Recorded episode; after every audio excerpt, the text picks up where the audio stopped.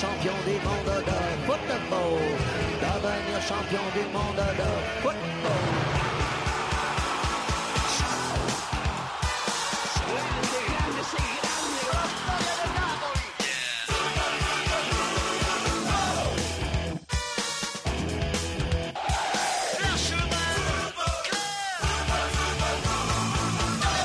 ¿Qué tal? Bienvenidos al Rincón del Fútbol Internacional. En la cadena COPE, This is Fútbol capítulo número 600 361. A 600 no hemos llegado todavía. Entramos en semana decisiva para la Champions. Buscando los cuartos de final, el vigente campeón, el Real Madrid. Que se trae un resultado favorable de Ámsterdam por 1-2 y que se va a enfrentar al Ajax a partir de las 9 de la noche del próximo martes. Por supuesto, lo viviremos con toda la pasión y la intensidad de siempre en tiempo de juego. Y hay esta semana otras tres eliminatorias de octavos que se definen sin equipos españoles.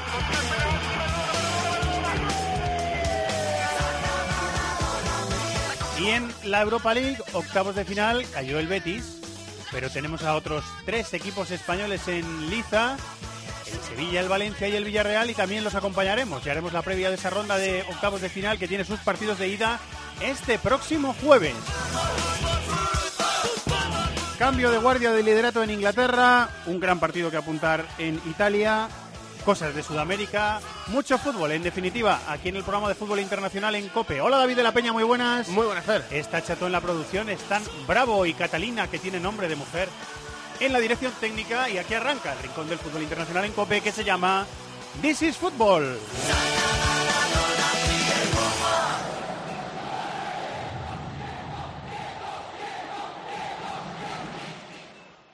Tras ser eliminado de la Copa del Rey, El Barça ha vuelto a ganar. tras alejarse del título de Liga, 12 al Madrid más el gol. el Madrid se juega la temporada contra el Ajax.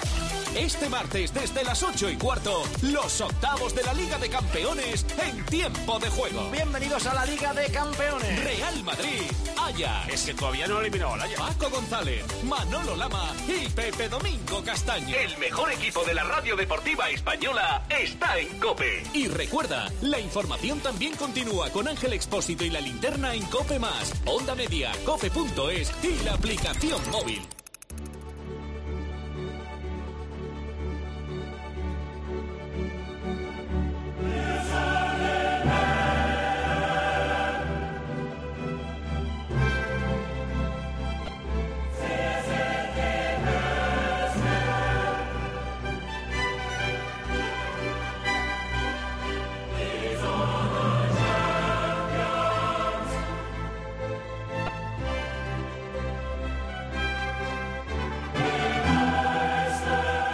Vamos allá, a partir de las 8 y cuarto de la tarde el próximo martes en tiempo de juego, en el Santiago Bernabéu empezará el partido a las 9 de la noche.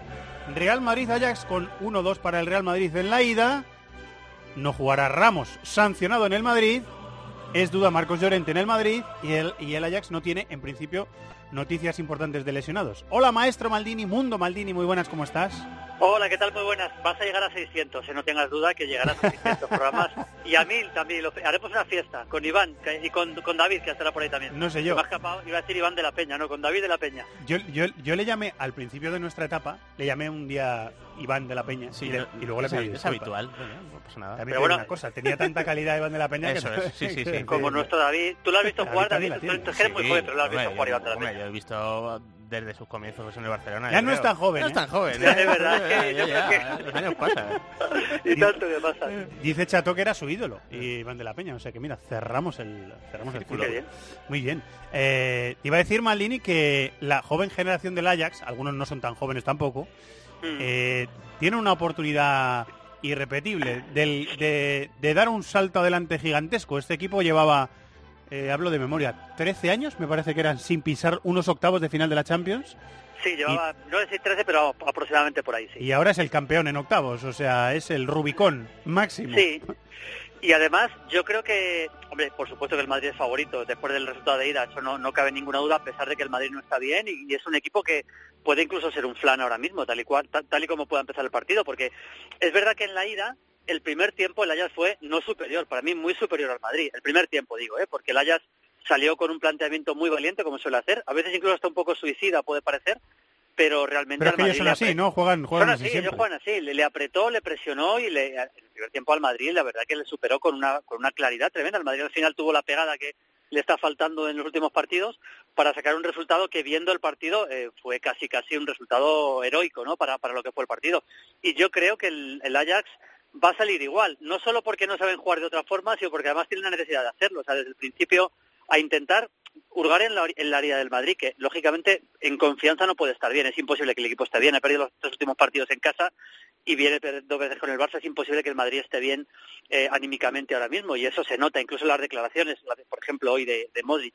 Yo creo que el Ajax va a salir a apretar desde el principio, es un equipo joven, valiente, atrevido, eh, tácticamente muy bueno porque se demostró en la ira y yo creo que el partido puede complicarse bastante para el Madrid si el Madrid no da una, una muy buena versión de sí mismo. Un buen equipo el Ajax, sin ninguna duda, David, pero a, a mí me da la sensación de que les vi defender mejor o más serios en defensa, cometer menos errores eh, de esos que cuestan gol, incluso que cuestan partidos, de lo que les había visto semanas antes. Es verdad que era un choque especial, es verdad que la dimensión, el hambre que demostró el público de Ámsterdam, el hambre que tenían por volver a una ronda de, de- de eliminatorias de, de Champions, pero me dio la sensación de que rindió el Ajax defensivamente mejor de lo que le había visto Sí. anteriormente. Yo, yo creo que tiene que ver el hecho de que el Real Madrid ahora mismo, si tú le presionas muy arriba, no sabe qué hacer con la pelota. En- Entonces, claro, eh, todo lo que sucede después para el rival es más cómodo, porque eh, el, el Real Madrid llega a campo rival muy atropellado, entonces las acciones defensivas de los rivales eh, resultan más cómodas de ejecutar y yo creo que al Ajax,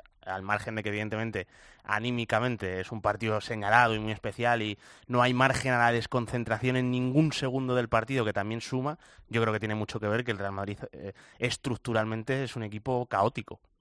Eh, Estoy de acuerdo, eh, eh, está mal. Está, aparte que a mí eh, me está decepcionando bastante el, el- el reciente Tony Cross. Me parece que es un jugador que está, está jugando muy cómodo. Eh, cuando digo muy cómodo me refiero a jugando muy muy, muy a- acomodado más que cómodo, ¿no? Sí, muy acomodado. acomodado, acomodado, sí, con pases de seguridad permanentes, sin arriesgar lo más mínimo. O sea, digamos que es un futbolista que ahora mismo está haciendo está haciendo lo fácil en el campo y eso lógicamente para un equipo como el Madrid no le llega. Eso obliga a Modric, que el otro día se hinchó a, tra- a correr sin balón, eh, a correr mucho sin balón, insisto, y eso lógicamente cuando la recibe está mucho menos fresco. O sea, el Madrid tiene muchos problemas.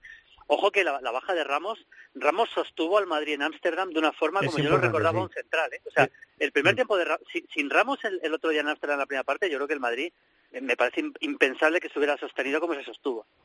Yo, creo que con Cross está pasando algo parecido a lo que ocurre con Isco, lo que ocurre con Marcelo, y es que eh, él venía con Zidane de tener un... era, era- el organizador del equipo y, además el, le, le daba el espacio ahí, sacaba a Marcelo de la zona de lateral izquierdo, metía atrás a Ramos, le dejaba a Cross ese espacio y desde ahí jugaba. Y ahora no lo está teniendo. O sea, el Madrid no le genera un espacio para que juegue, así que se le ve muy incómodo. Eso también es cosa del entrenador. Claro, ¿no? yo, yo es que mm, a mí me está dando la sensación de que el Real Madrid eh, tiene jugadorazos que están dando la sensación de estar muy por debajo de su nivel y es Sí. un tema de pizarra y de táctica lo que a mí me ¿Hay plan? transmite desde ¿Hay fuera. plan? Pregunto.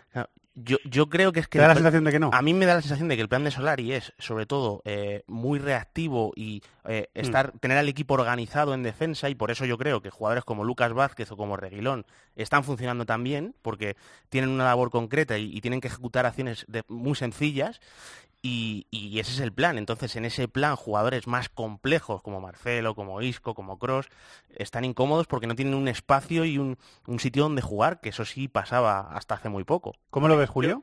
Bueno, eh, estoy de acuerdo con, con, con, eh, iba a decir con Iván otra vez. estoy de acuerdo con David, pero yo creo que, el- por ejemplo, el tema de Marcelo eh, tiene también mucho que ver el físico. O sea, Marcelo es un, es un lateral que le conocemos de sobra, es un lateral de equipo grande, realmente, o sea, de equipo que lleva la iniciativa, que le gusta atacar permanentemente y que a la hora de, de- de retro- de retroceder eh, le cuesta y ahora que está físicamente No está, mal, ni no está bien y él sabe que no está bien también, ¿eh? Claro, ¿sabe lo que pasa? Que sabe que no está bien, pero intenta hacer lo que hacía siempre, con lo cual, al final, atacar ataca porque es, es, es su, su ADN, pero luego no, no defiende porque no llega, con lo cual ni ataca bien ni defiende bien, es decir, ni ataca ni defiende. Yo, desde luego, mismo me parece que es impensable que pueda jugar en un partido de este nivel eh, Marcelo.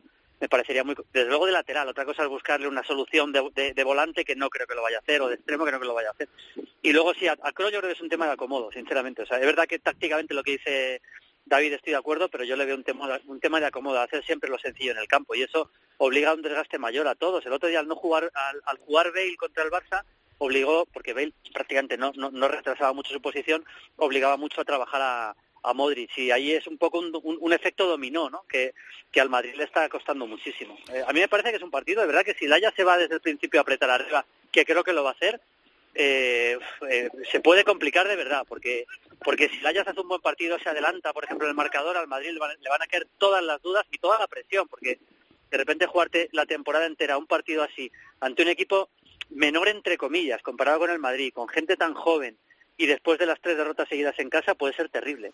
Eh, te iba a preguntar, Julio, ¿te imaginas otra vez Tadic eh, en la posición de falso 9, Cillés derecha, Neres izquierda, ese 4-2-3-1 que vimos en la ida, con los mismos nombres? ¿Te lo imaginas más o menos parecido? Sí, le funcionó bien. La verdad, puede entrar Dolberg. Hay que recordar que solo hizo un cambio en la ida, cosa que es evidente que no tiene tampoco...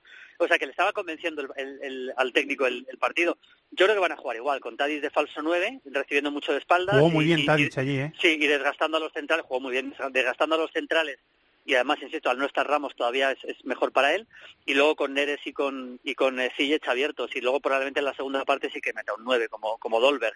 Lo de Juntelar me parece difícil, aunque sus cifras no son tan malas en Liga Holandesa. No, no son malas, ¿no? No, no son malas. No. Si, si analizamos el, el, los minutos jugados con los goles que ha metido no está mal, pero yo creo que a mí Juntelar ya no le veo para dar para, para dar la talla en un partido ya de, de, un nivel tan superior a lo que es la liga holandesa. ¿Qué hayas ves, eh, David? Sí, yo me imagino lo mismo de la ida. Además, la baja de Ramos es no solo dramática a nivel defensivo, sino en salida de balón, porque es el más seguro. ¿Es y, es y, cierto. Y claro, y el cambiar a Ramos por Nacho... Es la primera pieza desde sí, la sí, salida. Y es el jugador más seguro, además con más experiencia en este tipo de partidos, que uh -huh. no le va a temblar el pulso a la hora de iniciar jugada y contra el Ajax esto es fundamental. Y luego el tema de Tadic, yo imagino que va a jugar Tadic porque además le sienta bien al ataque del Ajax que su 9 eh, venga a jugar con, con, los centrocampistas, es un ataque muy, muy móvil, muy dinámico y, y yo Suma creo... otro más para esa zona. Claro, y, y luego aparte eh, lo compensan bien con Van de Beek, que es un centrocampista que carga el área, que es muy agresivo para llegar a zona de remate. ese chico, ¿eh? Sí, a mí me parece que mm, a lo mejor más no elegante de lo que pueda parecer. Sí, a, a, mí sobre ¿eh? todo me parece que, que, lee muy bien cómo moverse sin la pelota y, y, llega muy bien a portería rival y precisamente si juega Tadic compensa muy bien esa circunstancia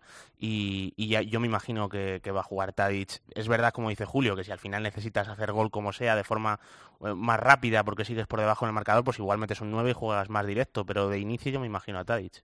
¿Te queda algo por decir, Julio? Sí, eh, estaba pensando lo bien que ocupa los espacios en ataque el Ajax, porque ya también la presión, pero a la hora de recuperarlo, a la hora de recuperar la pelota es un equipo que tiene dos extremos, como Neres y como Ziyech, eh, dos extremos además hábiles, de los que encaran, de los que desbordan, luego muy tiene hábiles, eh, un, sí. Y muy muy muy pero extremadamente hábiles. ¿eh? Do, luego, dos laterales súper ofensivos. Claro, dos laterales muy ofensivos, incluso a mí me gusta más Tagliafico, me parece más jugador que que Mazraoui, pero bueno, te, eh, luego tiene un buen llegador como es Van de Beek, que es verdad que es un jugador que ha ido cambiando la posición y para jugar la media punta, pero es, es un jugador bastante y de vuelta, y luego tiene a Shone, que también cuando se acerca al área a balón parado o simplemente en, en, en, en disparo de media distancia es muy peligroso. Es que es un equipo, el Ajax, que tiene muchas cosas. Cuando acabó el partido de ida, 1-2, el Madrid entonces estaba mucho mejor, no, no olvidemos, parecía que eso estaba cerrado. Y es un gran resultado, pero después de lo que está pasando y después de que el Ajax, no olvidemos que por ejemplo viene de ganar 0-3 al Feyenoord en Copa en un fenomenal partido, se ha repuesto realmente de aquellos seis que le hizo el Feyenoord en su día en, Holanda, el equipo viene muy crecido, el Madrid viene hacia abajo, eh, el primer tiempo de Ámsterdam, yo creo que el baño que le dio el, el, el, el Ajax al Madrid, ese 1-2 todavía parece, ahora mismo no parece tan claro como para, para darle por Madrid por clasificado. Una prueba exigente, igual no tanto como la del Barça, que la primera del Barça, el Madrid Lo que pasa que, eh, respondió ojo, bien no, en algunos momentos, sí. Sí, futbolísticamente tanto no, pero en cuanto a nivel de presión, incluso superior, ¿eh? porque después de que esté el Madrid como está en Liga bueno, ya Se acaba la temporada, opciones, Julio, se acaba o sea, la temporada. Este partido es, eh, es que es, es el fin de la temporada el fin de la temporada en marzo, si el Madrid mañana que, queda que eliminado. Es un, sería, que es un club como el Madrid es devastador, sí. Sería catastrófico, vamos. Es devastador. Bueno, vamos a verlo, contarlo y disfrutarlo. En... Espero que disfrutarlo y no sufrirlo en, en tiempo de juego. Maestro, muchas gracias, ¿eh? Muy bien, escuchando. un abrazo. Un abrazo. Hasta luego. Hasta luego.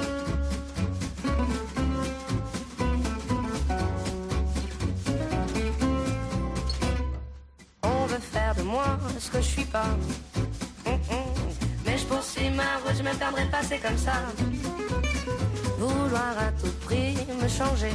Paris Saint Germain Manchester United, nos lo hemos dicho en la apertura, tenemos tiempo de juego con el equipo de This is Football. A partir de las 9 de la noche, el miércoles, entre las 9 y las 11, en cope.es, aplicaciones móviles y también en la opción de audio de Movistar Liga de Campeones. Y nos centraremos sobre todo en ese eh, Paris Saint Germain Manchester United, que el equipo parisino lleva un jugoso y delicioso para ellos 0-2 en la ida. Hola Guillozquiano, compañero, muy buenas. ¿Qué tal, Fer? Buenas tardes. Lo comentaste en la ida, lo comentarás en la vuelta, te pillaremos Sí. en la tele, ¿verdad? Que luego tienes que hacer plató. Eso es. Eh, ¿Alguna opción de ver emoción en esta eliminatoria, compañero? Poquitas, Bueno, ¿no? Eh, igual 80, 85, 15, ¿no? O sea, una muy favorito el PSG, obviamente. Le comenté el partido del PSG este fin de semana y claro, tienen tanta ventaja en la liga francesa que ya hacen cambios, juegan a medio gas y es difícil A, sacar a ninguna veces, conclusión. Guille, para mi gusto, de- demasiados. ¿eh? Yo creo que Tuchel tiene esa, mm, esa manía que yo también le veía en el Dortmund de cambiarlo todo constantemente. O sea, sé que es un eh, técnico tácticamente muy rico, que trabaja muy bien sus equipos y tal, pero para mi gusto hace demasiados cambios. Es la impresión. ¿Sabes lo que pasa? tengo. Que tiene tanta ventaja, juega tan sobrado en Francia que se lo puede permitir. Es un poco lo que hemos dicho alguna vez de la Juve en Italia, del Bayern en Alemania, pues aquí todavía más, porque es que en Francia no hay quien le tosa al PSG. Jugó un partido contra el Kant que, que no mereció perder y es un equipo que está en promoción de descenso y aún así lo ganó el PSG, eh, jugando al 50%, con lo cual, eh, bueno, se, se permitió poner a jóvenes, luego meter a Kursawa de interior, meter a Choupo-Moting en la segunda parte, juegan muy fácil en la liga francesa. Alen Valnegri, compañero de Bein Sports y de Gol Televisión. Hola, Alen. Hola, ¿qué tal, Fer? Eh, no- nos ha cambiado la perspectiva del equipo este. Este el partido de ida de Old Trafford nos cambió la perspectiva porque llevaba venía el equipo con sí con un dominio absoluto en la liga francesa, pero con muchas críticas y, y con muchas dudas sobre el proyecto, sobre el entrenador, sobre las estrellas. Neymar y Cavani faltaban y estaba solo ante el peligro, digámoslo así, Mbappé en el en el ataque. Di María hizo un partidazo. Se disiparon todas las dudas de golpe, ¿o no? No, no, totalmente, totalmente. Yo creo que es fruto del, del trabajo de, de Tuchel. eh, tenía bastante dudas eh, justamente con todos esos cambios que, que ha hecho y, al final podemos decir que, que el equipo pues lo, lo sigue, eh, se nota, se nota en la comunicación que tiene con los, eh, con los jugadores y sobre todo la, la capacidad también de cambiar de, registro. En Manchester hemos visto dos versiones del PSG, que es en la primera parte más prudente, con el bloque un poco más, eh, más abajo, más atendista, para intentar aprovechar la, velocidad de Mbappé, sobre todo en, eh, en velocidad y Di María para, para atacar la, la banda izquierda. En la segunda hemos visto un equipo mucho más determinado, con bloque alto, con, con presión mucho más intensa y, creo que haya dado quizás... eh, haya subido de un escalón en cuanto a la madurez de este, de este equipo a nivel colectivo sobre todo, porque individualmente conocíamos muy bien el, equipo, le están saliendo bastante bien también los, eh, los Alves eh, recuperado como, como pivote incluso o como interior, jugando mucho más por, por dentro, ha recuperado Meunier para la- el partido de, de vuelta y sobre todo la, la importancia cuando, cuando digo que hay un salto cualitativo a nivel de la, de la madurez es que ha sido capaz de ir a ganar a, Old Trafford eh, imponiéndose claramente porque la, la, la, la victoria no creo que haya discusión sin Neymar y sin Cavani como, como decías y esto pues eh, creo que, que a nivel de la personalidad del equipo pues ha, ha hecho un salto significativo. Uno de los dos estará tampoco en la vuelta. Bueno, Cavani es, es duda en este caso. Recuerdo, David, en la retransmisión que eh, alabaste a Tuchel porque te, te gustó mucho su forma de encarar el partido, su planteamiento, el planteamiento que dibujó, el partido que se, que se ideó en su cabeza el técnico alemán en, el en, en Old Trafford. Sí, sí, bueno, sobre todo nos, nos dejó el, el que se eh, recuperó muy bien del- de los problemas que tenía el equipo con Mm. las bajas que había. Se o sea, adaptó muy bien a se adaptó muy bien a las necesidades que, que había de jugar de otra forma.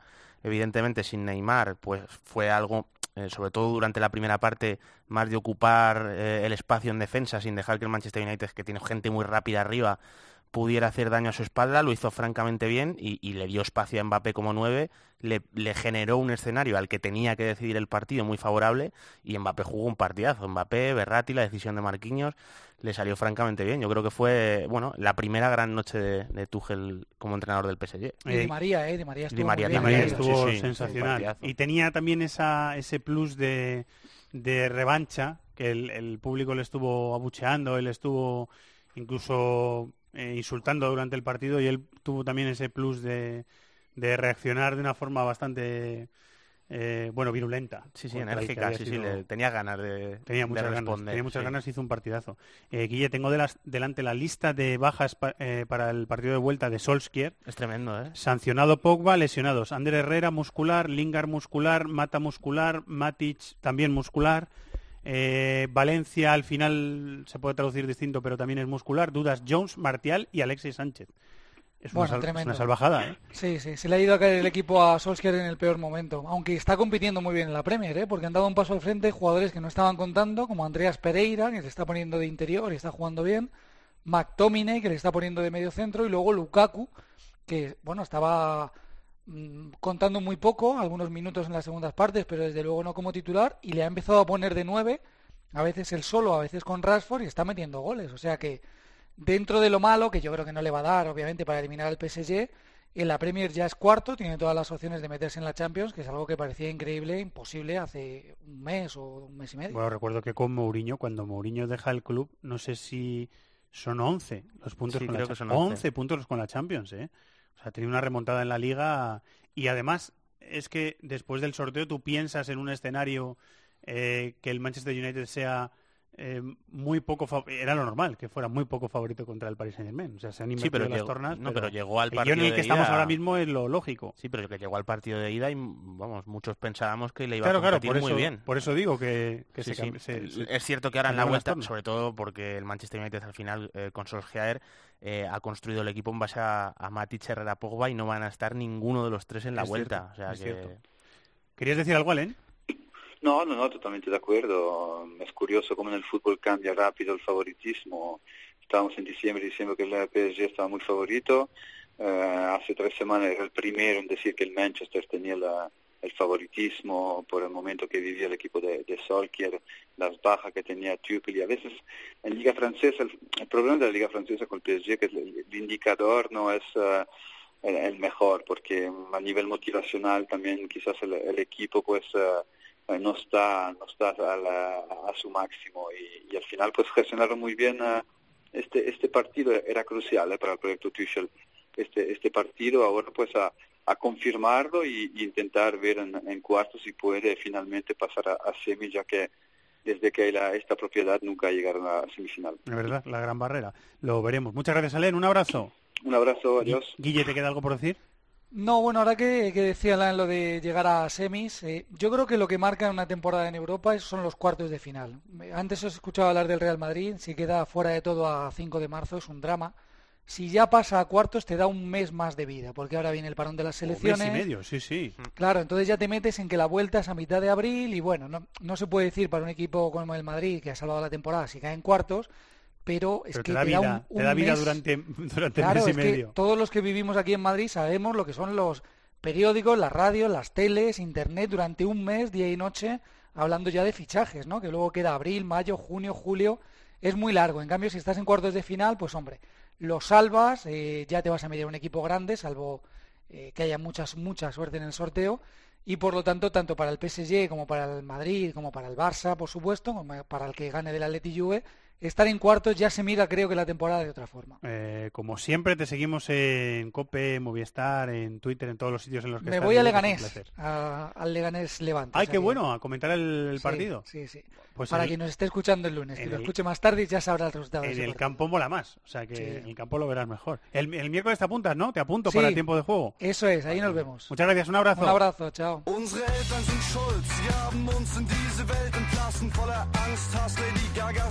Unsere Eltern sind schuld, sie haben uns in diese Welt entlassen, voller Angst, Hass, Lady Gagas und Massenvernichtungswaffen. Doch vor allem ohne Rock'n'Roll, auf Green Day ist geschissen. Meiner Meinung nach können sich alle Bands verantwortungsvoll in Interviews geben. Meine Vorbilder werden sie eh nicht. Sintonía de fútbol alemán porque el partido de vuelta se juega en Alemania. Borussia Dortmund Tottenham con 3-0 para el equipo inglés en la ida y un comentarista de Cope, eh, exportero, exportero de grandes equipos, uno de ellos, el Tottenham, conoce muy bien ese club por dentro. César Sánchez, hola César, comentarista, ¿cómo estás? Hola, buenas tardes, Evangelio. ¿Qué tal? ¿Todo bien?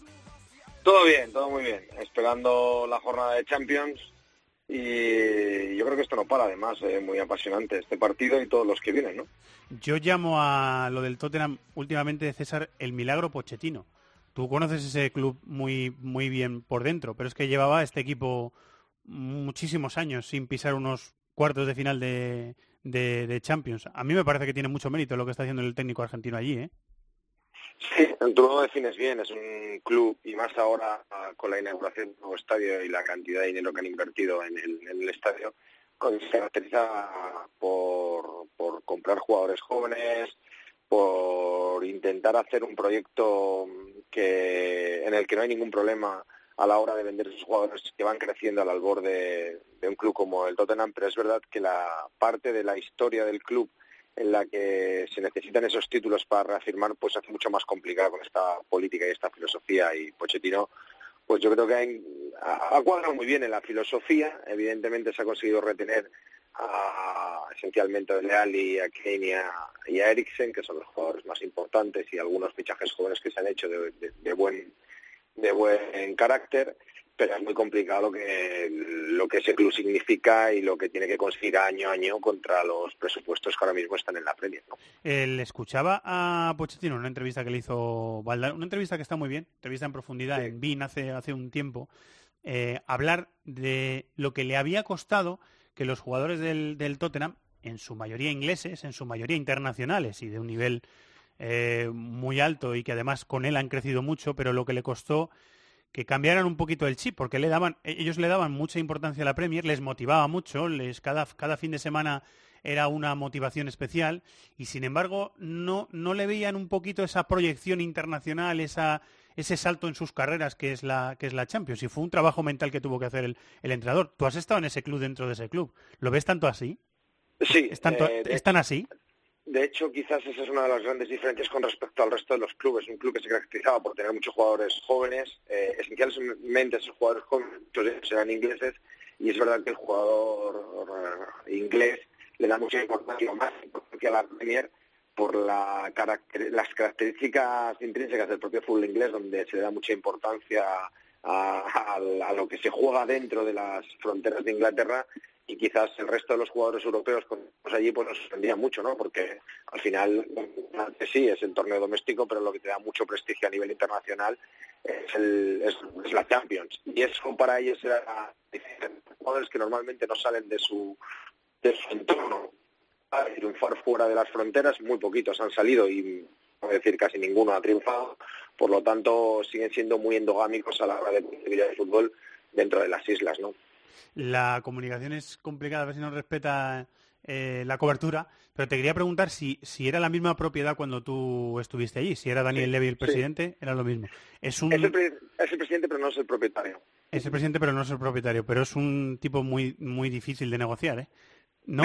parece, ser que sí. Yo la verdad que no tuve la oportunidad de negociar mucho porque, bueno, mi llegada fue rápida y mi salida igualmente rápida. Entonces, no tuve mucho concepto de sí, pero sí que es verdad que las referencias... También es verdad que es un tipo eh, generoso, por lo menos en la época en la que yo estaba allí, a la hora de retener ciertos jugadores, sobre todo cuando llegaba un jugador y tenía una propuesta a un equipo, pues obviamente Arsenal ya ni te cuento porque es el, rival, pero de algún equipo como el Chelsea o equipos incluso de Londres que en aquella época eran poderosos, él no tenía ningún problema en, renovar jugadores. Había jugadores, por ejemplo, que, que eran muy extraños y a nosotros resultaba muy extraño que renovaban tres veces al año. J.J. Ginas o Aaron Lennon me parece que renovaron tres veces en el mismo año. Creo recordar de aquella época. Eh, me gusta Jermin Ginas como comentarista en la BBC, pero me gustas más tú en eh, Que lo Muy importante. Con diferencia a la barrera del idioma. La, última, te aprovecho. Eh, César, ¿ves a, ¿ves a Harry Kane jugando fuera de la Premier? Bueno, ese es el eterno dilema, ¿no? Yo creo que ahora además está todo muy, muy, muy candente, ¿no? Con el tema de Bale. Eh, son jugadores que les cuesta, evidentemente. Evidentemente no se puede decir nunca este es, un jugador que no triunfaría. Yo creo que por calidad, por conceptos futbolísticos, posiblemente podría jugar perfectamente. Si te refieres a un equipo como el Madrid, el creo que seguramente sí. También es verdad que muy probablemente el precio, no sé si fuera inviable o no, pero desde luego tendría que poner mucho el jugador de su parte para poder salir de las islas. Y también siempre ese precio le añadimos, es el, precio, las dudas que generan los jugadores ingleses cuando salen a competir fuera en otros equipos, pues hombre, es un fichaje que en cierto modo tiene riesgo. Calidad tiene toda la del mundo, pero es verdad que los conceptos, aunque están cambiando mucho y muy rápido con entrenadores como Pochettino en la Premier, todavía hay muchos lugares de forma muy diferente. Eh, portero, un placer escucharte siempre. Muchas gracias, ¿eh? Un placer. Chao. Compañero de marca Alberto Rubio. Hola, Albert, muy buenas, ¿cómo estás? Hola, muy buenas, ¿qué tal? ¿Cómo ¿Ves, estáis? ¿Ves alguna opción al Dortmund de, de tener alguna posibilidad de remontar la eliminatoria al Tottenham? Muy difícil, ¿eh? Pues eh, me he acordado mucho estos días de lo que hablamos en la ida. Eh, dijimos 55-45 para el Tottenham. Yo creo que ahora 99-1, algo, algo así. No, eh, más allá de la broma, que obviamente que lo veo similar a eso, el Dortmund necesita un milagro para dar la vuelta a ese 3-0, ya no solo por el resultado de la ida, que fue contundente, sino por el momento actual del, del equipo. Es increíble cómo el Dortmund se ha desconectado Sí. después del parón invernal, cómo ha tirado esos nueve puntos que le llegó a sacar, no al segundo, pero sí al, al Bayern, que ahora mismo es con el que comparte el liderato. Sí. Y, y sobre todo yo lo que veo es que Favre ha perdido un poco eh, las riendas del equipo. No en el sentido de que se le haya revolucionado, pero sí en que está intentando buscar soluciones y ninguna le sale, ninguna le, le vale. Igual que antes todo salía y todo era suerte y todo era bonito, pues ahora en el Dortmund es todo lo contrario. Cada ocasión en contra es un gol y les cuesta un mundo eh, hacer goles en la portería contraria. El otro día jugó Diallo de lateral izquierdo, el, el doble pivote ya no tiene la consistencia o la fiabilidad que tenía en la primera parte de la temporada. David, ¿cómo, cómo les ves? ¿Cómo ves al, Bueno. al Dortmund que ha perdido toda esa ventaja que había amasado en, la, en la Bundesliga? Sí, en su peor momento de largo de la temporada. Sí, es, es verdad. Eh, y con una eh, la obligación de remontar un resultado que pues poquitas veces en la historia de la Champions League se habrá remontado, con lo cual, pues evidentemente eh, casi imposible. Ahora, eh, si hay tres, cuatro, cinco estadios en el fútbol europeo donde puedan pasar este tipo de cosas, Puede ser, uno sí. de ellos es el, es el Signal Iduna Park. O sea, Anfield, ¿no? Claro, exactamente. O sea, eh, es, es un am- ambiente muy complicado para el rival. em, si, el, si su equipo eh, marca un gol pronto, consiguen presionar muy arriba, eh, bueno, si, si se dan las circunstancias El en clima el juego, es favorable, exactamente. O sea, es, es uno de los campos donde puede haber un milagro de este tipo, pero eh, lógicamente viendo cómo está jugando el Dortmund y el resultado de la ida, pues es prácticamente imposible. Escuchando a César, ¿quieres decir algo más, eh, Albert? ¿Te queda algo por decir? No, que tengo muchas dudas, como dice César, con respecto a, a la cultura británica y a, y a sus futbolistas. Yo también me pregunto muchas veces si Harry Kane triunfaría fuera de, España y la verdad que yo creo que futbolísticamente no hay ninguna duda de, de su valía y de su capacidad para para hacer goles, pero creo que culturalmente al futbolista inglés siempre le ha costado mucho salir y yo veo, por mucho que se habla de, de Harry Kane y de que tiene la cabeza bien asentada, que al final eh, ellos lo tienen todo allí en Inglaterra y que le, que le costaría, la verdad, eh, adaptarse a otro fútbol fuera de las islas. El partido es el martes 9 de la noche en el Signal Iduna Park de Dortmund y lo veremos y lo contaremos al mismo tiempo que el partido del Bernabéu. Albert, muchísimas gracias. Gracias, los escuchamos. Primera apuesta, venga.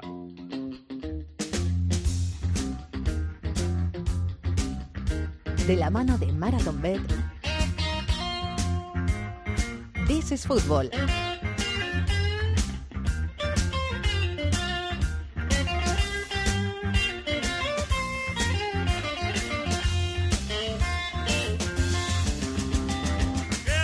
Tres partidos, tres. Tres cuotas, tres para nuestros amigos de Marathon Bet. Londres, David González, compañero, muy buenas, ¿cómo estás? ¿Qué tal, Fernando? ¿Qué tal? Londres, no, Brighton, ¿no? En Eh. Manchester hoy. Ah, estás en Manchester. Sí. Vas, mucho a Manchester, ¿no? Estoy mucho en Manchester, sí.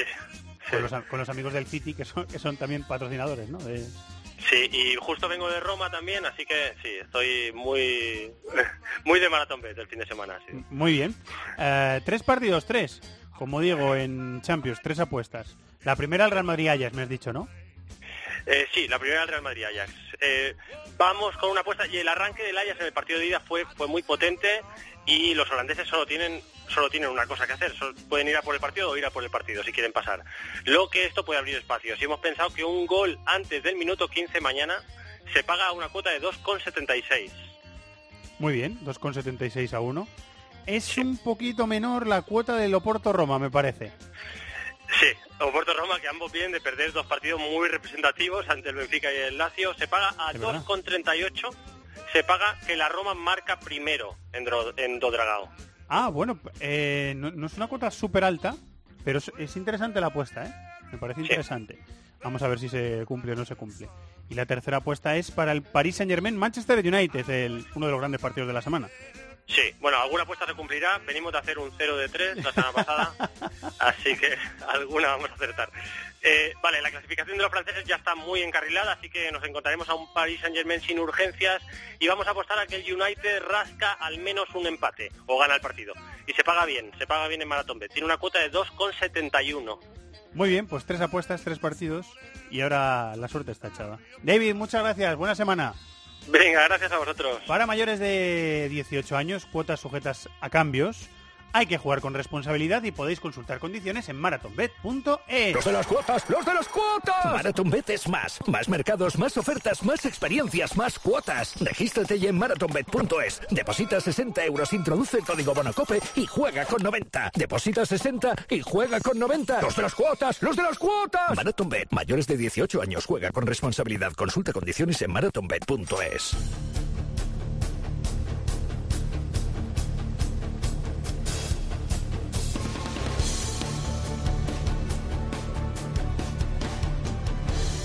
Pasión por el fútbol de todo el planeta en This is Football.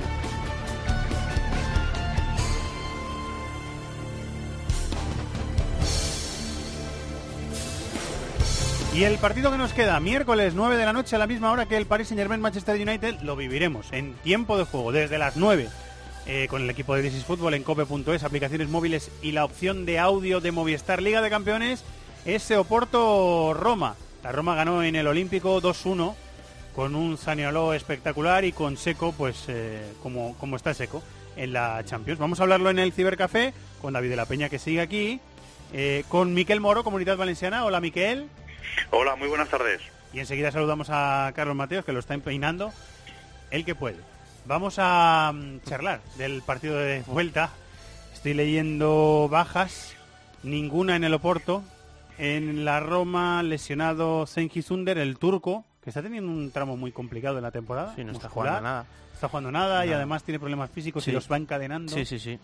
Y es duda Zaniolo, que es una duda bastante importante, y Manolás, por un virus, estoy leyendo en UEFA.com. Me mira raro, Sí, David? pues sí, pues ¿no te cuadra? No, porque jugó el fin de semana contra la Lazio. No recuerdo, igual me equivoco, pero no recuerdo Pone aquí que costilla. retirase... Igual un Ah, golpe. igual sí, le- sí es posible. Golpecillo. Y en el Oporto creo que es eh, baja Bubacar, ¿no? Si, si no En recuerdo la mal. información de UEFA.com no pone nada, pero, pero hay veces que Sí, hay veces pasa que- eso, hmm. que como Abubacar es una baja de larga duración, Sí, no lo ponen. se olvidan de, se olvidan de él. Claro, claro. Se olvidan de él, del pobre Abubacar, pues no nos olvidamos del No, pobre Abubacar. no, además es que si estuviese en forma, yo creo que es uno de los jugadores más más importantes del, del Oporto. Eh, yo, Miquel, la veo una eliminatoria muy igualada. Me preguntaba Paco el domingo en el último tramo de tiempo de juego y decía, es que como la Roma tiene a Checo, yo tengo la tentación de dar a la Roma favorita. Creo que la Roma va a pasar. Pero con un marcador tan ajustado y entre dos equipos que a priori, aunque el Oporto me gustó más que, perdón, aunque la Roma me gustó más que el Oporto en la, en la ida, mm, tiendo a, eh, no sé, dar- darlo muy igualado. Esa es la sensación que yo tengo. No, no, eh, ya en el, en el momento que bueno hablamos un poco del sorteo, sabíamos que esta eliminatoria eh, era de las más igualadas en cuanto a lo que podíamos haber visto y bueno, más allá de que la Roma pues pueda contar con individualidades un poco más determinantes, eh, sí que lo Porto por la dinámica que siempre arrastra eh, de liga, que le permite prepararse más los partidos, pues bueno, siempre puede plantear eh, más guerra de la que en un principio se podía esperar. Y se presentan los dos a este partido de vuelta con un resultado muy cerrado y los dos con derrotas ligueras, eh, bueno, de las que dejan eh, alguna herida, de, de las que dejan alguna herida a tratar. ¿no? La, la Roma perdió 3-0 con la Lazio, que fue un resultado bastante eh, duro. Muy Y duro, Solo muy hay que ver la, la cara de Totti en el palco Sí, sí. ya con el 2-0 era, era un poema. Y el Oporto vio cómo le remontaba el Sporting, el Sporting, perdona, del El Benfica. Benfica, y- sí. y pe- Benfica y que se ha- el liderato. le ha quitado el liderato, sí. O sea, es Mm. increíble. Que parecía que con Rui Vitoria el equipo estaba hundido completamente y ha llegado el, el nuevo entrenador que me comentaba ayer Begoña Pérez que fue segundo de Carlos Carballal en, en la Premier Mm. Y ahora estaba entrenando al equipo B del, del Benfica y es que le ha cambiado la cara al equipo totalmente. Joao Félix, ese niño, cada vez que le veo jugar, Sí, sí, tiene muy buena pinta. mm, me parece uno de los grandes nombres del futuro del fútbol Sí, europeo. Sí, sí. Ma- marcó un gol, Miquel, que, que, que esa tranquilidad delante de Casillas eh, no la tienen muchos, ¿eh? O sea, quiero decir. Pa- para el que el oyente que no haya visto el partido, highlights o, o- el, o la jugada del gol, recupera el Benfica en una salida de, del Oporto, que la verdad es que fue un, un punto negativo a la hora de, de valorar cómo jugó el Oporto ese partido, y Seferovic le puso un balón en la frontal y bueno, con bastante frialdad, sin ningún tipo de reparo, la puso al palo largo y para adentro.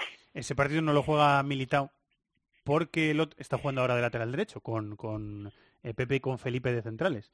Y es que el otro día le, le pillaron de copas a Militao, le pillaron de copas por la noche. Y pues alguno no lo, no lo había entendido. Y el club le castigó, o sea, le- le fue, fue castigo. Le hicieron un quepa por motivos distintos. Sí. Fue, fue castigo. Pero en las alineaciones que yo estoy leyendo, lógicamente se están jugando todo y veo a Sí, como titular en lateral Hombre, derecho. sería... Le perdonarán. Claro, sería pegarte un tiro en el pie porque es uno de... Es muy joven todavía Militao, ¿eh? Sí, bueno, eh, joven e- inexperto. Joven e inexperto, sí, se le nota. Ah, sí, pero bueno, es un jugador también que en el eh, plano opuesto eh, tiene una, un dinamismo físico y mm, pone un despliegue, incluso por eso también puede jugar de lateral, porque llega muy arriba, corrige cuando juega de central espacios eh, a campo abierto y bueno, si el Oporto tiene que arriesgar un poquito, poner la línea defensiva arriba, es, un jugador que no puede prescindir de él, claro. Eh, la última, Miquel, ¿cómo os, ¿cómo os imagináis el partido de... Vamos a hacer fútbol ficción, que el miércoles lo contaremos en tiempo de juego. Sí, fijaos que, viendo un poco por encima ambos partidos, eh, por lo menos el, escenario que se les presenta, se les presenta a los dos equipos en sus partidos ligueros, eh, la Roma recibe un gol en el minuto 12, que bueno, podía darse el caso en, el partido de Champions que el Oporto eh, marcara pronto y le tocó, pues bueno, eh, apretar bastante porque era un partido en el que en el que no se podía perder.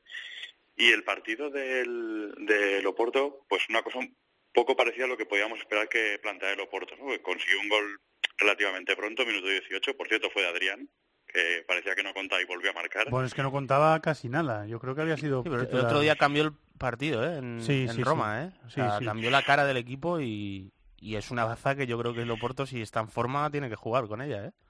Pues de, de momento salió titular, eh, marca, lo que os digo, marcó pronto y a, pa- y a partir de ahí eh, pues le tocó gestionar un ataque más frontal del Benfica, que bueno, eh, a mí es lo que digo, me parecieron blanditos saliendo de atrás y eso les costó dos goles y, el partido y el liderato. Y pueden ser dos escenarios que, bueno que se puedan ver en este partido de vuelta, ¿no? O que el Oporto marque muy pronto o que si necesita hacer un ataque eh, más directo porque se le acaba acabando el tiempo, ver cómo la Roma resiste ese tipo de fútbol más directo. Está Marega recuperado, parece. Está entrando Oliver, ¿eh? En... Sí. Otra vez en el plan de, de Sergio A ver, tiene alternativas, porque dependiendo, con Fernando incluso que jugó en la ida, si juega Marega eh, arriba al, eh, al lado de Tiquiño Suárez, las dos son alternativas muy diferentes, así lo hace Adriano, incluso si, si entra Oliver. Entra Corona, que la ida dos. se la, se la perdió por Baja sanción. importantísima. Por sanción, sí. Mm. Así que eso también puede ser importante. Y la Roma es que tiene muchísimas dudas, ¿eh? O sea, yo com- te Muy difícil cogerle el aire a ese equipo, te, ¿eh? te compro, te compro que Tseco es el, yo creo que el jugador más decisivo de los 22 que vaya a haber en el campo, seguro. Pero la Roma es que llega con muchas dudas. Casillas en el no está mal momento- tampoco, es no, verdad, En el momento en el que la aprieta. Sí, De bueno, decisivo, sí, sí, no está sí, mal bueno, es cierto, pero bueno, a nivel de resolver de cara a portería rival, sí que es verdad que ahí él tiene un plus. Eh, la Roma. Sí, y es cierto que la portería, después de la pérdida de Allison, eh, la Roma eh, Le ha costado, sí. le ha costado. Olsen no está al nivel que se esperaba, yo creo, y, y ahí sí que es verdad que el Oporto puede tener, puede cantarlo para su lado. Pero más allá de que tenga un jugador más resolutivo la Roma que el Oporto, es que la Roma eh, llega con muchísimas dudas. El, el- el partido en Roma, o sea, contra el fue... que no se sabe, no Sí. se sabe por dónde le vas a coger el aire. sí, sí. Y- Puede estar muy bien, puede estar muy mal. Sí, sí, sí. Un equipo muy irregular. Eh, bueno, pues el miércoles salimos de dudas. Muchas gracias, Miguel, amigo. Buena semana para ti. Un abrazo para todos. Eh, y este es el menú, en realidad, de octavos de final de partidos de vuelta de esta semana, porque la próxima semana, eh, también con Atlético y con Barça en escena, se resolverán los otros partidos. Vamos hasta Inglaterra, venga. We're not creative enough, and we're not positive enough. It's coming home. It's coming home. It's coming. Football's coming home. It's coming Por primera vez desde diciembre, con los mismos partidos jugados, hay cambio de guardia en la liga inglesa. El Liverpool, que llegó a tener cinco puntos de ventaja, perdió el liderato al empatar a cero en el derby de la ciudad contra el Everton, después de que el City ganara por la mínima 1-0 al Bournemouth. Así que los de Guardiola ya están por delante, con nueve jornadas para el final y habiendo jugado ya sus dos enfrentamientos. Perdió aún más terreno el Tottenham, que empató a uno el derby del norte de Londres contra el Arsenal. Mientras, en la lucha por la Champions, el Chelsea ganó 1-2 al Fulham y el United se impuso por 3-2 al Southampton. Ganaron Crystal Palace, Brighton, West Ham, Watford y Wolverhampton. Huddersfield y Fulham parecen sentenciados al descenso y la tercera plaza la ocupa ahora mismo el Cardiff. Otro que está en Manchester, Ciudad Universal. Dani Gil, hola Dani, compañero, muy buenas. Hola, ¿qué hay, Fernando? Muy buenas. Tú sueles estar en Manchester. Tu caso es habitual que tú estés en Manchester. O sea, David va de vez en cuando, David González, pero tú estás ahí. Es tu base, tu base de Sí. operaciones, ¿verdad que sí? De hecho, de hecho, hoy cumplo tres años en Inglaterra, dos y medio de los cuales en, Oh, en felicidades. Manchester. Sí, sí, sí, gracias. Estoy de, de cumpleaños. Felicidades por el Manchester Versario. ¿Qué dicen en, que en Manchester del cambio de guardia de la Premier? Que el City se ha puesto por primera vez desde mediados de diciembre con los mismos partidos, porque hace poco había jugado un partido más y se había puesto líder, pero por primera vez con los mismos partidos desde diciembre el City líder. ¿Qué se dice por allí, Dani? Bueno, es, es la gran noticia del fin de semana y por otra parte tampoco ha causado mucha sorpresa porque es algo que, bueno, entraba dentro de lo previsible. Solo hacía falta ver la estadística del Liverpool en 2019 con cuatro empates en seis partidos y más allá de los números también con la sensación de que se le está haciendo muy larga la liga, de que hay jugadores que están por debajo de su nivel. Eh, uno de los grandes señalados, por no decir el que más, está siendo Salah, que el año pasado se salió por encima de sus propias expectativas seguramente y ahora quizá eh, con un nivel más, vamos a decir, terrenal, le están acusando de no marcar tanto las diferencias. Eh, hay otros que dicen que al Liverpool le falta calidad en el centro del campo. Decía en eh, la televisión inglesa ayer el exfutbolista Graham Souness que no tiene el Liverpool ni a uno de los dos Silva o, a De Bruyne. Y después hay, hay algo que también parece más que evidente. También lo decía Sam Allardyce, eh, que el Liverpool está teniendo miedo a las alturas. Eh, un respeto excesivo a ganar. Dejaron claro desde el primer momento eh, que el objetivo de esa temporada era la Premier, no la Champions, eh, sino reinar en, su país.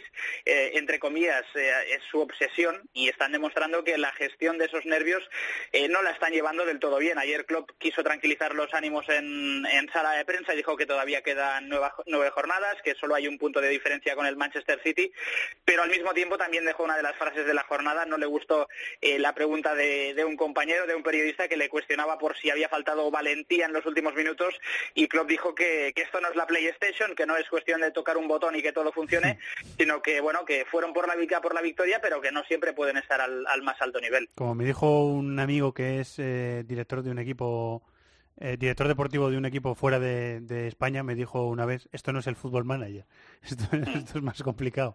Eh, hay que recordar, Manchester City 71, Liverpool 70, eh, David, que quedan nueve jornadas, que en Inglaterra lo que cuenta primero para desempatar, para desempatar es la diferencia general de goles, que los dos ya se han enfrentado los dos partidos en el Etihad y en, y en Anfield y que el City le, le saca siete goles de momento al Liverpool. Así que tenemos una Premier preciosa. Precioso final. Sí, sí, precioso final. Bueno, eh, Los de Liverpool estarán un poquito con miedo y yo lo Sí. entiendo porque es que lo han visto tan cerca. Se pudo poner a siete puntos hace muy poquito, ¿eh? Sí, En sí, Liverpool tuvo la oportunidad y llegó a estar a cinco, o sea que Bueno, es es que comprensible. al, al final... El temblor es, es comprensible. eh, bueno, dentro de que el trabajo de Guardiola en Manchester esté siendo fabuloso, es que encima la plantilla del Manchester City ah, uf, te- es que te permite que De Bruyne no, no haya estado operativo en todo el año. Es que De Bruyne no ha aparecido en toda la temporada y el Manchester City no lo ha notado. Hay puestos más sensibles que otros en esa plantilla. Estoy de acuerdo. Es cierto. Sí, pero eh, mm, se habla, por ejemplo, mucho de Fernandinho, de las ausencias de Fernandinho. Mm. Yo estoy convencido de que una ausencia de seis meses de Fernandinho igual le hubiese dado rodaje a Gundogan y, y hubiese sido un Gundogan espectacular o, o hubiese ah, Asumiendo metido ese rol claro de- exactamente o sea te quiero de decir holding midfielder, que claro tiene en- tiene muchísimos recursos Guardiola en plantilla hasta el punto de que incluso eh, se puede permitir el lujo de rotar en alguna ocasión a Leroy Sané de hacerlo en alguna ocasión con Sterling y sin embargo en el Liverpool el otro día no juega Firmino y, el Liverpool acusa muchísimo esa ausencia, ¿no? O sea, eh, Salah no está al nivel del año pasado, cosa que a mí no me sorprende. Yo creo que lo que hizo el año pasado es que era, no nos lo creíamos nadie, o sea, estaba muy por encima de, su, de su, tope real. Y, y, claro, el hecho de que no esté dando ese mismo nivel, al final le está penalizando al Liverpool, que se le está haciendo un poquito larga la temporada, pero no me, no me sorprende. O sea, yo creo que lo que comentaba Dani, que al final lo que comenta eh, Samar Ardais o, o lo, lo que se está hablando de que le falta valentía o que le... es que la plantilla del Liverpool, que está muy bien y que Klopp la ha mejorado mucho, yo creo que está un puntito por debajo de la del Manchester City en cuanto a recursos. Le queda Dani al Manchester City, lo próximo es Watford, que hablábamos con Deulofeu la semana pasada en el programa, luego la Champions, luego cuartos de final de Copa, que está bastante posicionado. Eh, ya ha ganado un título la final de la Copa de la Liga en los penaltis y está bastante posicionado para poder ganar otro.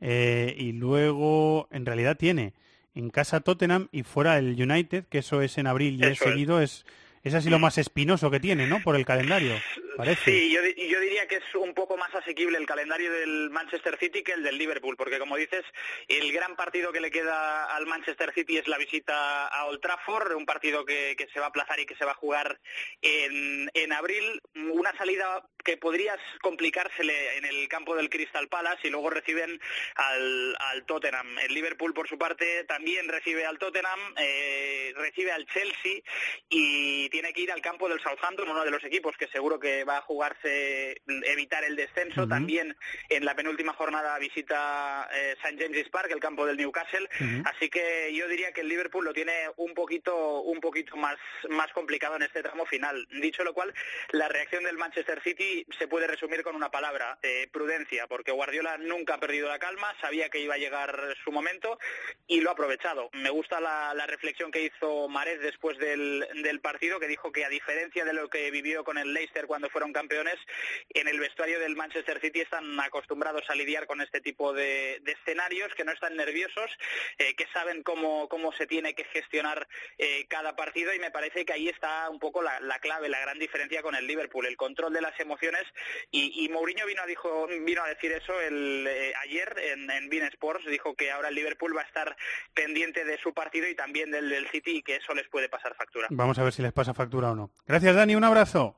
Un abrazo, hasta luego. ¡Los de las cuotas! ¡Los de las cuotas! MarathonBet es más. Más mercados, más ofertas, más experiencias, más cuotas. Regístrate ya en marathonbet.es. Deposita 60 euros, introduce el código Bonacope y juega con 90. Deposita 60 y juega con 90. ¡Los de las cuotas! ¡Los de las cuotas! MarathonBet. Mayores de 18 años juega con responsabilidad. Consulta condiciones en marathonbet.es.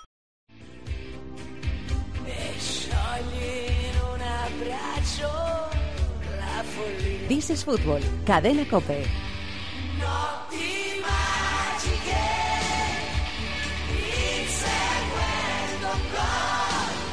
16. Son 16 puntos ya la ventaja de la Juve, líder del campeonato italiano, sobre su perseguidor, el Nápoles, tras ganarle a domicilio en San Paolo 1-2, en un partido que ambos terminaron con 10. A 24 puntos de la cabeza está el Milán, que ganó 1-0 al Sassuolo y aprovechó la derrota del Inter en Cagliari 2-1. La lucha por la Champions en Italia sigue muy abierta, con la victoria de la Lazio en el derby 3-0 sobre la Roma. Además ganaron Atalanta, Udinese, Sampdoria y Torino. El Empoli Parma terminó 3-3 y el Genoa Frosinone fue un empate sin goles.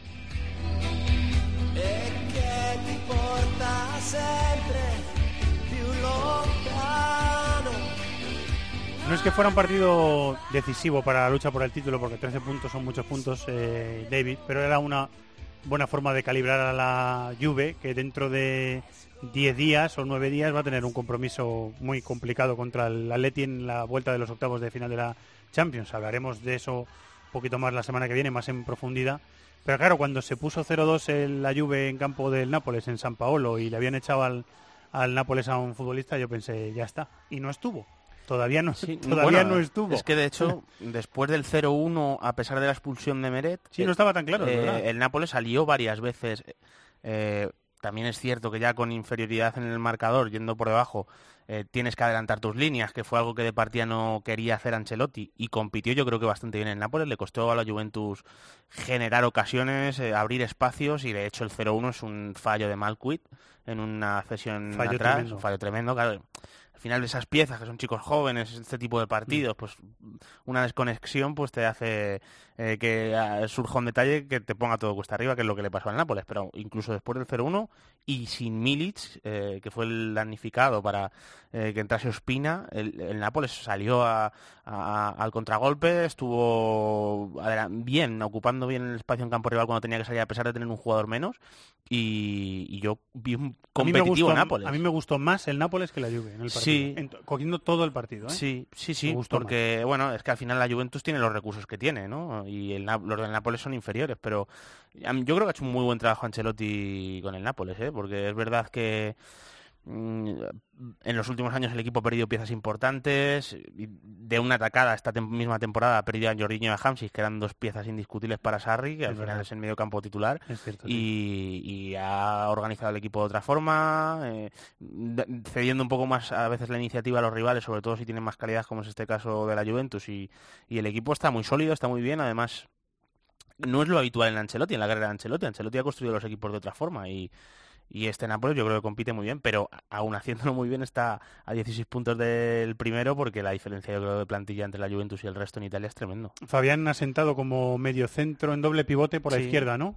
Ha sentado Sí, ya más o menos en esa generalmente Alan- jugado en muchos sitios, ¿no? O sea, Fabián, cuando estaba Hamsik, cuando estaba Hamsik en el inicio de temporada jugaba Banda izquierda, banda izquierda. Con Callejón en una banda y Fabián en la otra. Y con, desde la venta de Hamsik está jugando en el doble pivote con, con Alan y, y está siendo un jugador importante para, Buen para Nápoles. ese, ¿eh? Sí, porque es un, es un jugador. que tiene primer pase, que tiene encima recorrido para, para asomar a campo rival, que yo creo que es importante eh, a la hora de que el Nápoles tenga que recuperar la pelota en campo rival, que tenga dos centrocampistas como Alan y Fabián que empujen y que tengan buen sentido táctico para hacer e- ese tipo de acciones, le viene muy bien y, y está funcionando muy bien en Italia, Fabián, la verdad, está teniendo un primer año espectacular. Vamos a profundizar la semana que viene, pero eh, pinceladitas, por dejarlo también eh, repasado la Juve en 4-4-2, ¿no? Con Mandzukic y con Cristiano vimos, jugó, a pesar de que i- igualándose al rival o poniéndole un espejo al rival, más o menos. Sí, sí, sí, eh, fue tal cual, porque Bernardeschi realmente no jugó, jugó a la misma altura que Matuidi, que se abrió por izquierda y jugaba de, de cuarto centrocampista, lo que pasa que más de izquierda,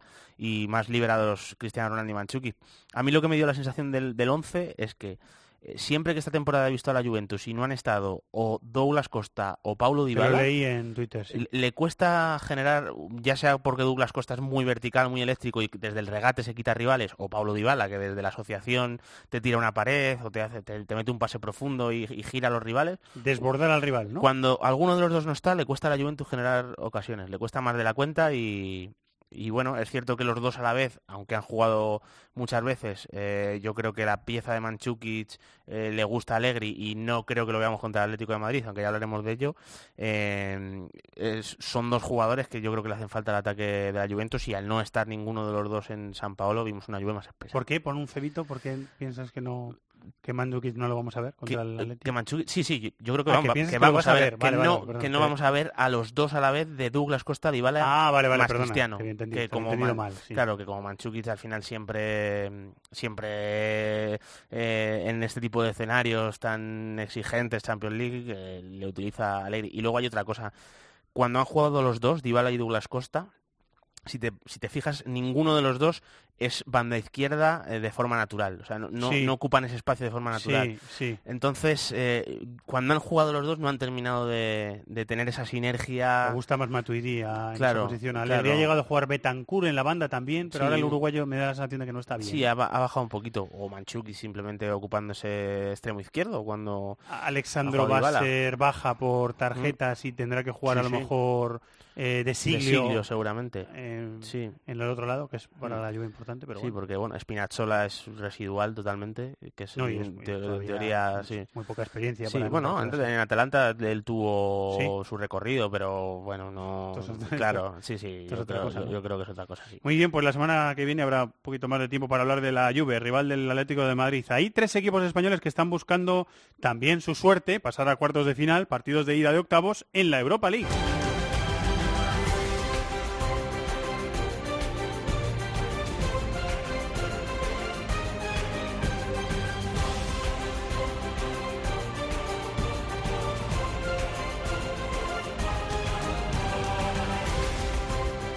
Compañero del diario Ara, de Bean Sports, edición castellano e inglés, de Gol Televisión, de Cope, de Panenka, de muchos otros sitios. Hola Tony Padilla, muy buenas.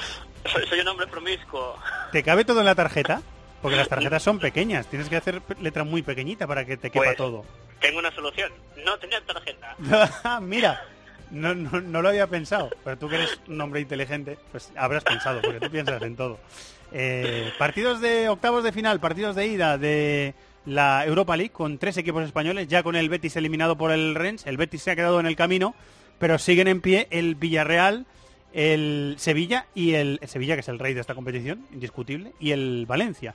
Vamos por horarios. Hay cinco partidos a las 7 menos 5 y tres a las 9 en esta tanda. Luego en cuartos se igualarán, pero de momento en octavos hay dos horarios. 7 menos 5 Zenit Villarreal, quizá porque yo no he visto tanto a los tres rivales, quizá, ¿eh? Es la sensación que me da, que me parece el rival más difícil para los eh, españoles, Tony. El Zenit de San Petersburgo, que está líder otra vez en, en, eh, en Rusia, ¿no?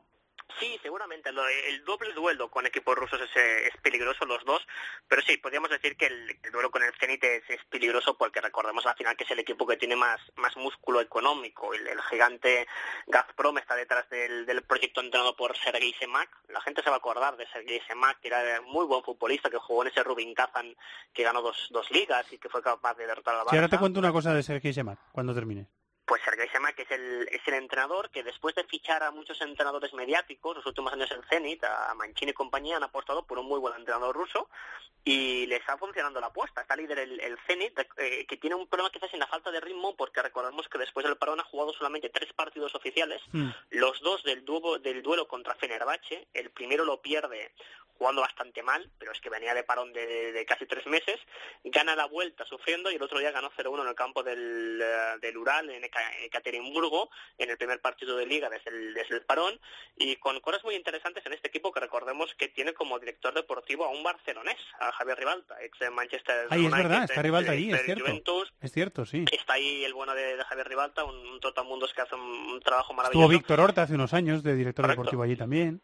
Y una de las apuestas precisamente de, de, de Rivalta ha sido fichar en este mercado de dinero a Sardar Azmoun, el delantero que vimos en la Copa de Asia con Irán, ex del Rubin Kazan y del Rostov, también de las ligas rusas, y eh, el impacto ha sido inmediato porque ha marcado tres goles en tres partidos desde que, desde que, llegó. Le metió dos a Fenerbahce, marcó el otro día el gol del triunfo en este equipo que también se reforzó en el mercado de invierno con Wilmar Barrios, el, el cafetero ex de, de Boca Juniors. Tienen muchos argumentos. Y mucho Rakitsky, banquillo. ¿no? Rakitsky también, el, ucraniano. El, fichaje más, más polémico de, de este año, porque recordemos que él es ucraniano, se ha Exacto, ido a sí. jugar a Rusia, Rusia-Ucrania, conflicto casi bélico sin relaciones diplomáticas, y ha sido llegar a Rusia, y aquí quiere decir lo que todo el mundo sabía en, Uc- en Ucrania, que es que él se considera muy cercano a Moscú, más casi más ruso que, que ucraniano, así que es uno de los nombres eh, más polémicos ahora mismo. Suele jugar con un 4-4-2, pero es que, es que tiene muchos argumentos, ¿eh? la, com- la comunidad argentina muy interesante en el Zenit, Traneviter, eh, Driussi, eh, Rigoni, es que es, es- es- Novoa, es que tú miras, miras la plantilla del, del Zenit, da un poco de miedo. Arriba Artem Zhuba, el gran héroe del Mundial, que también aporta mucho. Pero realmente es un equipo que está destinado a ganar la Liga Rusa, lo tiene que hacer y a intentar ser protagonista en Europa. Así que no, no es un rival la- fácil, la verdad. Eh, oye, eh, Tony, este equipo tiene un futbolista en la cárcel. ¿Verdad? Correcto. Sí, sí, sí, recordemos el, el famoso caso de, de, de- de Cocorín, que es que se fue de fiesta. Creo que era un aniversario, ¿no? O celebraban el aniversario de, de su amistad, creo es, con el otro futbolista. Con Mamaev. Con Mamaev y empezaron la fiesta en un tren, la fiesta duró 40 horas y tuvieron la ocurrencia en un café a las 12 de la mañana de agredir a una persona que, que les recriminó su actitud en, en este café. Esa persona tenía rasgos orientales y le empezaron a, a insultar diciendo que, que era un chino. No era chino, era ruso. Recordemos que en Rusia ah, hay muchas etnias. Él era mm, pues eh, de origen siberiano, de una, de una etnia de Siberia, por eso tenía los ojos rasgados. Pero además era, mini- era uno de los ah, cargos más importantes del Ministerio de Energía de, de Rusia. Ah, imagínate el poder que tiene quien manda en el Ministerio de Energía en Rusia. Entonces el señor fue agredido, lo grabaron las cámaras y eso provocó que fueran encarcelados tanto Mamán como Kokorin, ah, que se, obviamente em, se pasaron muchísimo porque pegaron, también, también enviaron al hospital al chofer de una presentadora de televisión que aparece por ahí. Fue una auténtica vergüenza. La tele rusa pues se llenó de, la historia de estos, de estos, dos tipos y obviamente el Zenit eh, técnicamente tiene el contrato, pero pero no, no va, a prescindir de sus servicios cuando cuando se sepa qué pasa con él, porque hay un tema de, un recurso de apelación, pero lleva más de 200 días en la, 100 días, de 100 días en la cárcel. Eh, iba a decir antes de Sergei Semak que estas cosas que tenemos los frikis de fútbol internacional, que se nos quedan cosas que hemos visto. Eh, yo a Semak le he visto meterle, creo que fue al Paris Saint Germain, un hat-trick en Champions como delantero y después le vi jugando de medio centro en el en este mismo Zenit, si no recuerdo mal, hace no mucho. Sí, porque Empezó siendo delantero y le, he terminado viendo de medio centro posicional.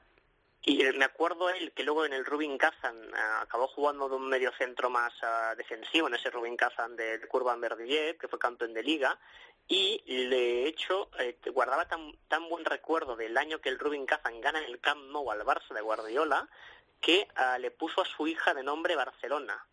O sea, de la hija de, de Sergei Semak se llama uh, Barcelona Semaca, porque recordemos que en, ruso se deriva también, ese, se, feminiza el apellido, o sea, la, mm. la, hija de Semak es Semaca.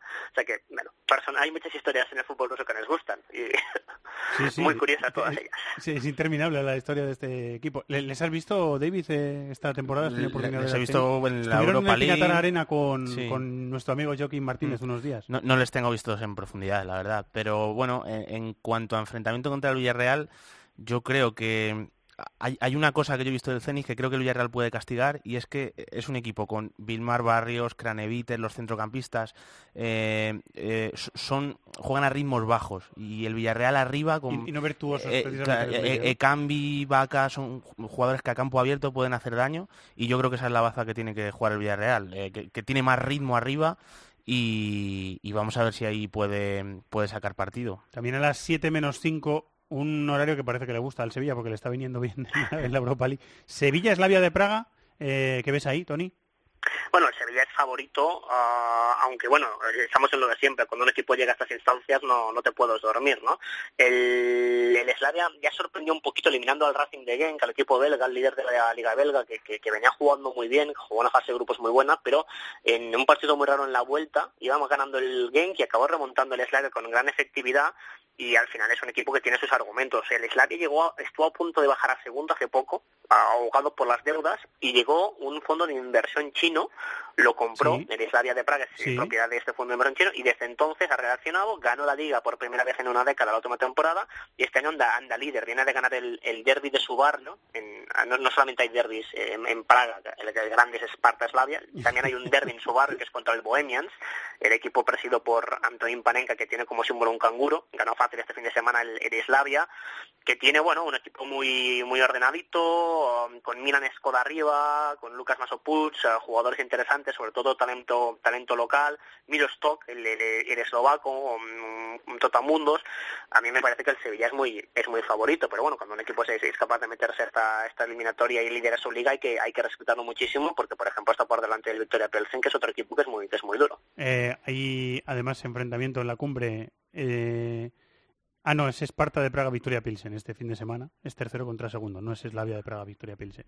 ¿En Eslavia es donde estaba Dani, el portugués? Eh, ¿Os acordáis? Me suena. Dani ¿eh? estuvo en el Zenit, precisamente, y luego creo que... Sí, juraría que sí. Yo creo que sí, ¿eh? Es donde estaba, porque los dos equipos de... de sí, sí, sí, sí, en el Eslavia de Praga estuvo Dani Alves, ¿ya no está? Creo que ya no, no está. No está, está en el Marítimo. Marítimo de Funchal. Sí, sí, sí. Hay también. Yo creo que, que se hartó del, del frío de, de Rusia, y de Praga, se ha ido a, a Funchal, sí, sí. el sol. Duró bueno, recordemos que él salió de ahí, él salió de, Dani salió del Marítimo Funchal, es un, re, un retorno a casa. Exactamente. Eh, ¿Quieres decir algo de este partido, del nah, de Praga? Al, al Slavia no lo tengo controlado, pero sí que si va líder en Liga, por narices tiene una dinámica positiva que ahora mismo el Sevilla no tiene, que es todo lo contrario, ¿eh? el Sevilla es un mar de dudas ahora mismo y y por ahí se puede igualar la, eliminatoria. Y en Mestalla, donde estuvimos hace poco disfrutando, ahí de fútbol en directo, Valencia-Krasnodar, 9 de la noche también un, enfrentamiento duro, ¿no? A priori. Eh... Sí, Sí, sí, sí, sí. sí. Eh, recordemos que Krasnodar no deja de quemar etapas. Es un club que, que tiene solamente 10 años de vida, pero en 10 años de vida no solamente ha llegado a Primera División, sino que se ha metido en, cha- en Champions una vez, se ha metido en Europa League muchas veces y ha eliminado equipos importantes ya, como hace unos años, recordemos, a la Real Sociedad, o en esta misma eliminatoria, fue capaz de eliminar al Bayer Leverkusen. Fue rival del Sevilla en fase de grupos. El Sevilla sufrió de lo lindo en Krasnodar, en ese maravilloso estadio que fue sede de la concentración de la selección española en el Mundial de Rusia. Por tanto, hay que vigilar con, hay que vigilar con los toros, los llaman así, el, símbolo es, un toro. Este equipo, ah, creado por Sergei Galitsky, un empresario armenio que, se, que, que asumió el, el- el apellido de su mujer, Galitsky, para disimular que es armenio, que se forró con una cadena de supermercados en Rusia y luego creó el Krasnodar am, intentando modernizar el fútbol ruso. Decía que el fútbol ruso está muy atado al pasado y que quería hacer un estilo de juego muy parecido al que se juega en España. Creó este club de la nada que rápidamente se le subió las barbas al equipo histórico de Krasnodar, que era el Kuban en Krasnodar, mucha gente le va a sonar el Kuban Krasnodar, el Kuban está en, en segunda hundido, el Krasnodar llegó a primera, le disputa el liderato al, al Zenit, pese a que pinchó esta semana bueno, pinchó, empató en el campo del Esparta, que siempre es muy complicado, y sobre todo tiene jugadores muy interesantes en una mezcla de fichajes de jugadores extranjeros con experiencia y potenciar el, el- el talento local. Hay un futbolista que, que a mí me, me trae loco, que es Shapi Suleimanov, es, eh, es de Dagestán, Dagestán es esta república al sur de Rusia, justo Sí. encima de Azerbaiyán, él es ruso, pero es, es musulmán, de una de las diferentes etnias ahí, es un chico 19 jovencito, añitos, ¿eh? 19. Sí, y, y, y que venía con una media de gol cada, marcaba un gol cada 40 minutos, pese a que nunca había sido titular. Lo fue este fin de semana, eh, metió un golazo de falta contra el Leverkusen espectacular, es, tiene morro, tiene conducción, se juega caído en banda a la derecha o detrás, o detrás del punta, que suele ser Wanderson, y es muy interesante este equipo. Eh, eh, yo entiendo que por nombre de Valencia llega, bueno, somos favoritos, que lo es, pero es que este equipo no deja de mejorar. Y es que tú me das solamente la alineación, el centro del campo experimentadísimo con el Monito Pereira, el uruguayo, con Yuri Gazinski, internacional ruso, con Caboré por ahí Caboré, también, sí. arriba Víctor Claesson, Anderson, es un equipo muy peligroso y descarado y que tiene miedo de, y tiene ganas de comerse el mundo, de ganar títulos, de eliminar equipos grandes porque es pura ambición, es el nuevo poder del fútbol ruso y hay que vigilar, vigilar mucho con este Krasnodar. Eh, antes he dicho que el Zenit tiene un futbolista en la cárcel, que es Kokorin. El Krasnodar tiene otro futbolista en la cárcel, que es Mamaev. Del Correcto, otro, del otro el que has, del otro el que has hablado. Son bajas. O sea, son, ambos son bajas sensibles, sí. sí. ¿Quieres decir algo del, del Eh, partido no, de David? no, que eh, tampoco lo tengo visto en profundidad, pero, pero son un equipo, por lo que yo he visto, arriba, te hacen daño, son verticales y bueno, eh, yo creo que la, la gran baza del Valencia es que recupera sensaciones ¿eh? y tiene activados a muchos jugadores que, que no estaban terminando de funcionar bien en el arranque de temporada y, y- y al final yo creo que ahí la mayor calidad del Valencia se puede, se puede imponer, pero a mí me da la sensación también de que es una eliminatoria difícil. Eh, recuerdo horarios del resto de enfrentamientos. 7 menos 5 Rennes Arsenal, que es un partido eh, precioso también. Eh, eh, para, en detrimento de los aficionados del Betis, lo sentimos, pero eh, a estas alturas ya es un partido bonito. Dinamo de Zagreb Benfica a la misma hora, igual que el Intra de Frankfurt Inter y a las 9 de la noche en Nápoles Salzburgo y Chelsea Dinamo de Kiev. Hay enfrentamientos bonitos, ¿eh? E- Ese Intra-Chinter está muy bien. Hay enfrentamientos Un buen partido. chulos, así que los vamos a disfrutar. ¿Algo más, Tony? ¿Rematamos? No, eh, yo me quedo sobre todo, decíamos ahora, con el, el Eintracht Inter me parece partidazo porque la, lo que se está ilusionando el Eintracht en esta competición es maravilloso y el Inter es equipo grande y no, no llega finito, ¿eh? De- de- derrota contra el Cagliari, sorpaso en Liga con el Milan y el escándalo Icardi, Wanda, compañía, ese triángulo amoroso que tiene el, está pasando factura al Inter, que ha perdido, o sea que el Eintracht tiene una oportunidad, una oportunidad de oro, está preciosa esta competición. Muy bien, la disfrutamos también esta semana eh, con vuestros resúmenes en, en la tele. Eh, gracias, Tony, un abrazo. Abrazo chicos.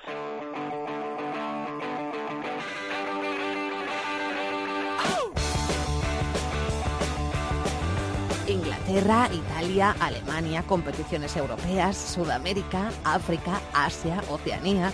Todo el fútbol del mundo cabe en cope.es. Vamos hasta Nueva York con nuestro querido Ariel Judas. Hola Ariel, muy buenas, ¿cómo estás? Hola Fernando, ¿qué tal? Muy bien. Noticia de último momento que os gusta decir a eh, vosotros. Eh, me la acabas de mandar. Otro español para la MLS. Fichaje, ¿no? Fichaje reciente.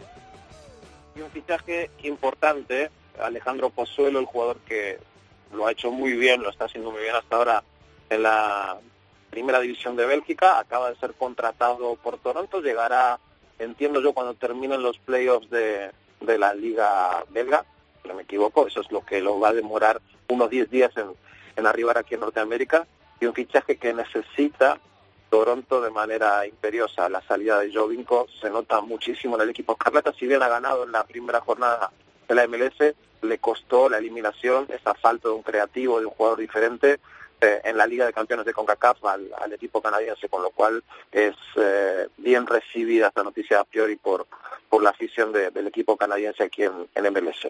Tenemos estreno de la Copa Libertadores esta semana, fase de grupos, martes, miércoles y jueves. Estoy buscando a mi gremio. Anda, Rosario Central, Rosario Central Gremio el miércoles, pues es buen partido. Sí. A ver si la hora Bueno, no es no muy demasiado intempestiva y la puedo ver.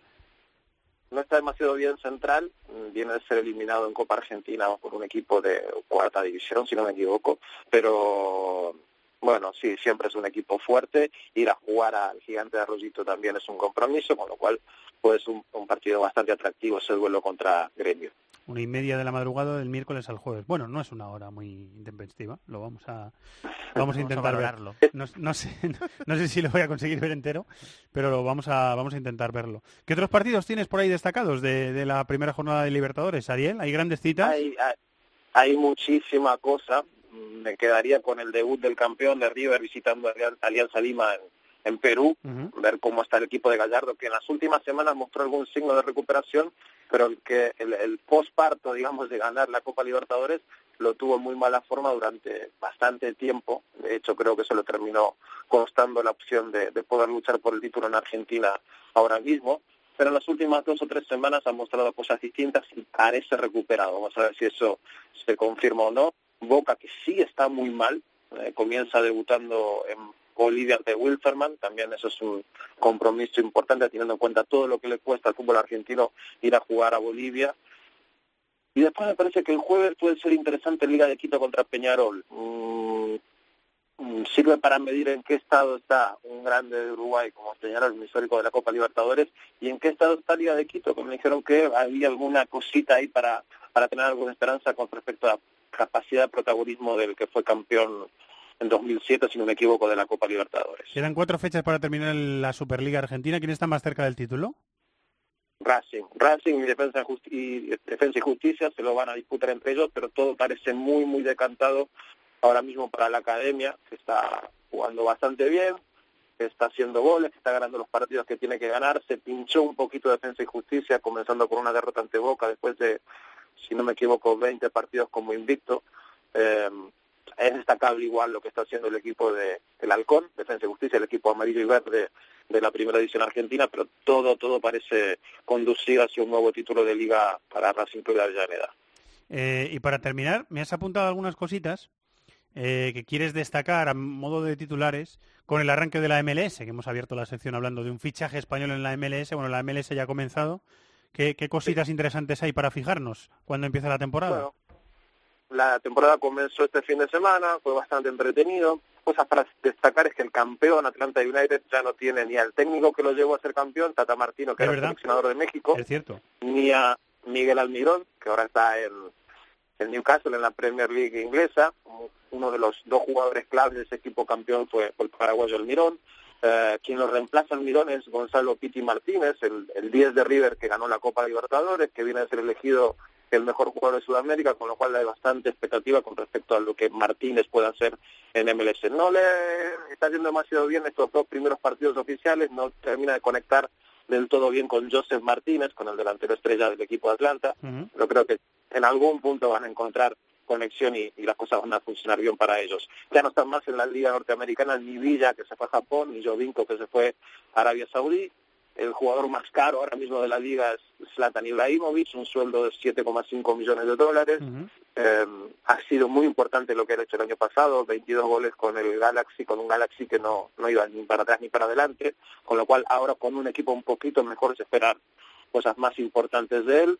Eh, hay un nuevo equipo, son 24 equipos los que tiene la, liga- la liga ahora mismo, F- FC Cincinnati es el, el nuevo club, el año que viene vamos a tener el equipo en Miami, propiedad de David Beckham, y un equipo en Nashville, propiedad de un grupo que hace mucho tiempo que viene buscando una oportunidad en la MLS y que ahora mismo tiene un club en la, lo que sería la segunda división de, de Estados Unidos. ¿Sigue Rooney en Washington? Sí, ¿no?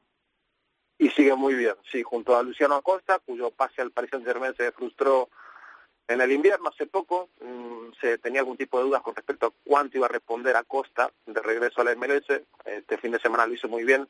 Ganó DC United con Rooney con Acosta en cancha a Atlanta por 2 a 0. Eh, Atlanta, por cierto, el nuevo entrenador es Frank de Boer. Mm, malas y buenas hasta ahora para el holandés en- tanto en Liga de Campeones de CONCACAF como en la MLS comenzó con una derrota pero hay mucho buen rollo de momento con la gestión de él y de parte de los jugadores, esperando que, los tema- que el tema comience a funcionar como funcionaba muy bien con Martino. El cambio pa- parece que ha sido más duro y más radical de lo que la gente esperaba en Atlanta, pero bueno, recién comienza esto es muy largo y todavía pueden revertir la esa imagen que no termina de conformarse todavía en Atlanta con, con De. Gracias, Ariel. Hasta la semana que viene. Un abrazo, gracias. A la combinada. La combinada de nuestros amigos de Marathon Bet. Hombre, chato. Hola, ¿qué tal? ¿Qué tal tu viaje en Londres? Va, muy bien. ¿Va muy bien? Una mar- es que son muchas cosas. ¿Viste partidos de fútbol, no? Vi dos partidos, vi el Tottenham Arsenal y el West Ham Newcastle.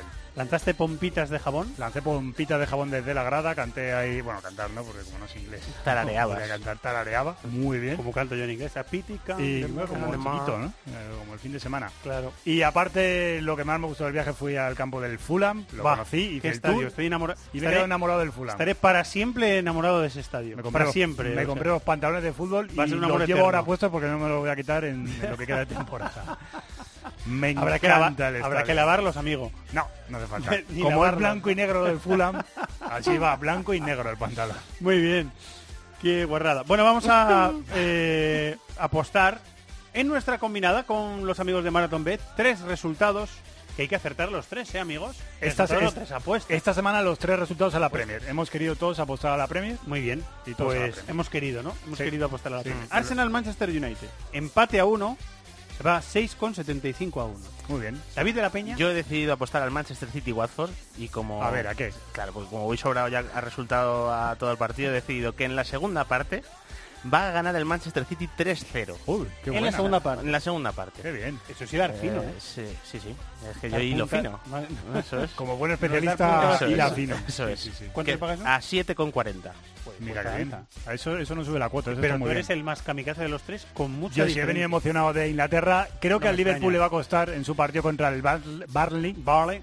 Y creo que va a quedar 1-0 final. Y eso se paga 11 a 1. Es arriesgada porque es marcador correcto. Sí. O sea, el marcador exacto. Pero no está mal tirado. ¿Verdad? Que sí, Porque el. Liverpool no está bien. Entonces no está mal tirado. No Gracias. está mal tirado, amigo Gracias, mío. especialista. Y si acertamos esas tres, ¿qué? Esas tres cuotas, si las ganamos, sería 550 euros por euro apostado. Que es un patón, que diría el otro. Bueno, pues eh, la suerte está echada. Cuotas sujetas a cambios. Para mayores de 18 años hay que jugar con, responsabili- con responsabilidad.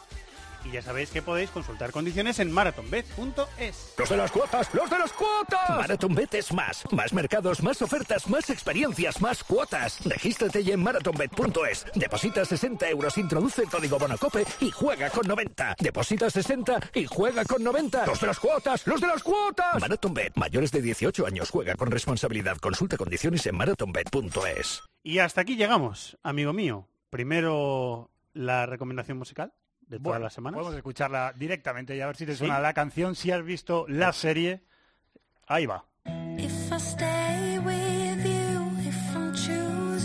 Dado la pista de que es una serie. Sí, ya, ya, ya, sé ¿Ya sabes cuál es? Sí. Además es que en los primeros acordes ya sabía cuál es. sí. La verdad. ¿Y te gusta? ¿La canción? Sí, me gusta. ¿Y la serie? Y la serie me gusta mucho, sí. Hay que decir que es de la serie de La Casa de Papel. Sí, señor. Una gran serie que si alguien no la ha visto, le recomiendo que se siente tranquilamente en el sofá y la vea entera porque engancha, Engancha, ¿eh? muchísimo. Debo Hay que tener muchísimo. horas por delante, ¿eh? Para Sí. verla. Siempre que escuchaba esta canción antes de la serie pensaba que no pegaba con el Con la serie, trama ¿verdad? de la serie. Es verdad. O sea, un atraco, tal, algo más, más, más cañero, ¿no? Pues a mí me pega. Sí, a mí no. Yo estoy con David. No. Al principio no me pegaba. O sea, tú- tú Te acabas acostumbrando, yo creo, porque un rocazo ahí. sí o no sé, no sé, no sé, no me pega. Yo creo que te acabas acostumbrando y Pero la, es, que la relacionas. es que la asocio ya a la serie. Claro, eso, no- eso sí, eso te pasa. No, no la puedo claro, separar. Eso, eso sí te pasa. Entonces, estoy co- totalmente condicionado. Es verdad, eso me pasa. O sea, que os ha gustado la canción, La tercera temporada viene a Netflix dentro de poco. Pues estoy esperando un- que salga. estoy haciendo una cuña Me que lo voy a ver en un día. Muy bien, pues estoy eh, esperándola. Con ansias. Ya la han rodado, yo creo, eso. ¿eh? Ya la han rodado. No Han rodado una parte en, en, eh, en Florencia y contaba el, el protagonista que hace del profesor que ha rodado una serie para Movistar hace nada con los mismos creadores de La Casa de Papel. El embarcadero. El embarcadero, exacto, gracias. Eh, contaba que en Florencia no, o sea, no podían ni dar un paso por Florencia, que fue una cosa. Y Con en Brasil famosos. son famosísimos. Claro. Brasil son muy famosos. Muy bien. Pues sección de patrocinada por por la casa de me llame, me llame Netflix. Te cuento que esta semana ya hemos dicho todo lo que hay en Champions y Europa League. El fin de semana vienen las grandes ligas otra vez. Premier, jornada número 30. El partidazo es el que cierra esa jornada domingo a las 5 y media. Arsenal, Manchester United. Antes a las 3 y 5, Chelsea, Wolverhampton. Y a la 1, Liverpool, Barnley. El sábado te destaco a las 6 y media, Manchester United, Watford. Calcio, jornada 27. Viernes a las 8 y media, Juve Udinese. La Juve adelanta su partido antes de jugar contra el Atlético de Madrid en Champions. Sí, muy bien. Sábado a las 8 y media Kievo Milán, domingo a las 3 Inter de Milán Spal, a las 6 Sassuolo Nápoles y a las 8 y media Fiore Lazio. Bundesliga, jornada 25. Sábado a las 3 y media Bayern Múnich Wolfsburgo, Borussia Dortmund Stuttgart y Leipzig Augsburgo. A las 6 y media Mainz Borussia Mönchengladbach. Y en Francia, jornada 28, se aplaza el Nantes Paris Saint Germain. Ese partido se aplaza. Lo interesante está en la pelea por el tercer puesto de la Champions. Sábado a las 5, Estrasburgo Olympique de Lyon, antes de jugar contra el Barça. Y domingo a las 9, Olympique de Marsella, Niza. El Nantes Paris Saint Germain se aplaza otra vez por los chalecos amarillos. Las protestas de los chalecos amarillos. sí. Llevan unos cuantos partidos aplazados por y el, eh, bueno, el Paris Saint Germain tiene otro pendiente. Eso. Ya jugó uno mientras la Champions. Tiene otro pendiente y este que va a tener que jugar. Vamos a ver cuándo. Si pasa a cuartos de final de la Champions. A ver qué tal. Muy bien, Chato. Muchas gracias. Adiós. Gracias, David. Un abrazo.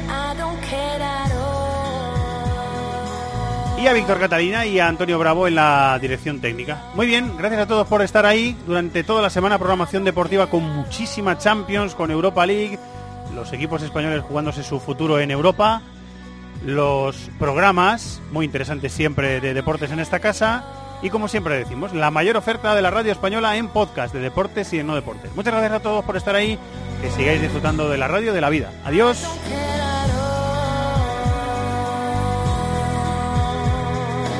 En el correo electrónico thisisfutbol@cope.es, en Facebook nuestra página This is Fútbol Cope y en Twitter arroba Fútbol Cope.